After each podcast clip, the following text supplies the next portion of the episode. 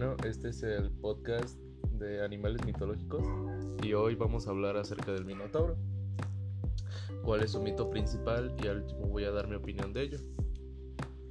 Y dice así: Se cuenta que Pasífae, la esposa del rey Creta, Minos, incurrió en la ira del dios Poseidón y este, como castigo, le ordenó dar a un hijo deforme, el Minotauro, el cual tenía un enorme cuerpo de hombre y la cabeza de un toro. Para esconder al monstruo, Minos ordenó al famoso arquitecto Delao que construyera un laberinto, una construcción tremendamente complicada de la que muy pocos conseguirían salir. Escondió allí al Minotauro. Cada luna nueva era imprescindible sacrificar un hombre para que el Minotauro pudiera alimentarse, pues subsistía gracias a la carne humana. Cuando este deseó cuando este deseo no era conseguido, sembraba el terror y la muerte entre los habitantes de la región. El rey Minos tenía otro hijo, Andrógeda. Mientras éste se encontraba en Atenas para participar en diversos juegos deportivos de los que había resultado vencedor, fue asesinado por atenienses. Minos, al enterarse de la trágica al enterarse de la trágica noticia, perdón, juró venganza. Reunió a su ejército y se dirigió hacia Atenas. Al no estar preparada para semejante ataque, tuvo pronto que capturar y negociar la paz. El rey cretense recibió a los embajadores atenienses. Les señaló que habían matado a su hijo e indicó las condiciones para la paz. Atenas enviaría cada nueve años a siete jóvenes y a nueve doncellas a Creta, para que, con su vida, pagaran la de su hijo fallecido. Los embajadores se sintieron presos del terror cuando el rey añadió que los jóvenes serían ofrecidos al Minotauro.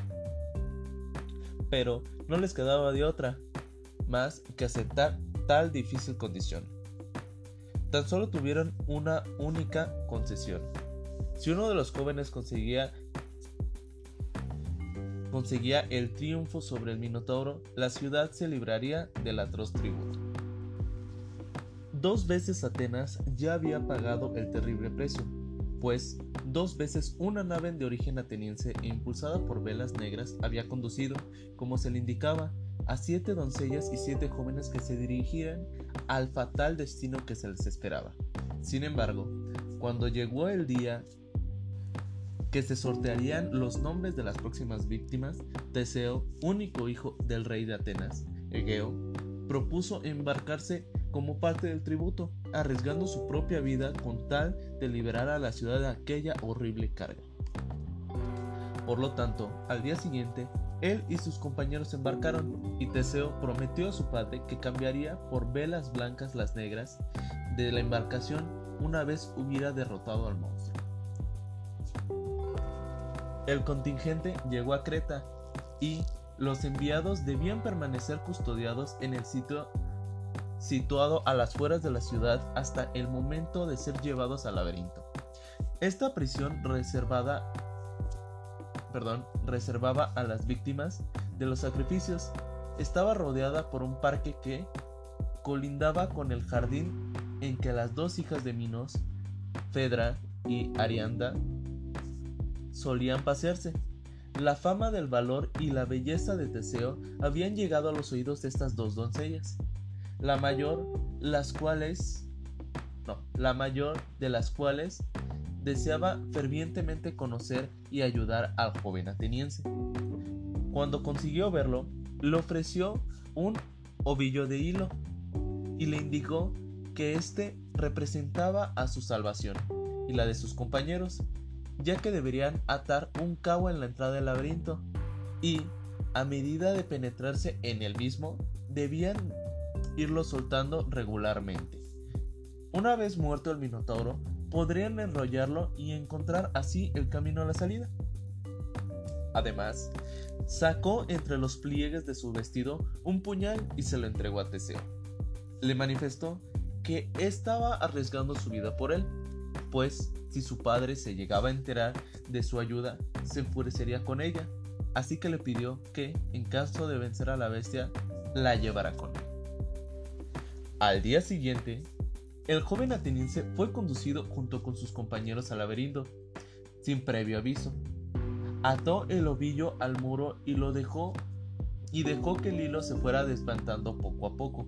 Adentro, el monstruo estaba en el laberinto. Teseo avanzado decidido cuando se encontró frente a frente con el terrible Minotauro. Aprovechó el momento en que éste se abalanzó sobre él y hundió su puñal en el cuello de la bestia. Una vez concreta su misión, solo restaba regresar por el camino del hilo. En el momento de partir, Teseo, a escondidas, condujo a bordo de la embarcación, embarcación, perdonando un poquito malo, a Arianda y también a su bella hermana.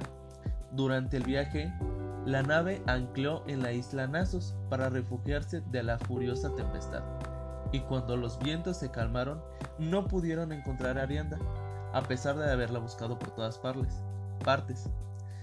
Teseo continuó viaje su viaje hacia Atenas, pero olvidó cambiar las velas del barco como había prometido su padre.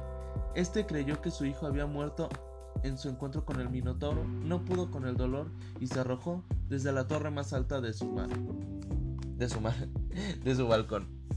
Y bueno, mi opinión de este este relato, perdón por la lectura un poquito malo de la garganta, es que e-, es un poco confuso porque hay varias versiones en sí. Unas dicen que en realidad quien lo mató no fue este Teseo, otras que sí, otras que le costó la vida de todos sus compañeros poder acabarlo, otras diferentes versiones para no alargarlo. En conclusión, a mí me gusta bastante, este, se me hace interesante más este cómo los griegos vieron esta parte de un hijo ahora sí que deforme, poniéndole la cabeza y cuernos de un toro, un hombre de más de dos metros. Y han hecho adaptaciones eh, cinematográficas no tan famosas, pero sí entretenidas. Así que pues mi conclusión es que es un buen relato, tiene buenas bases y supongo que no tiene moraleja. Pero eso sería todo por mi parte. Espero que les haya gustado y que me disculpen por la mala lectura. Los veo en el siguiente podcast. Adiós.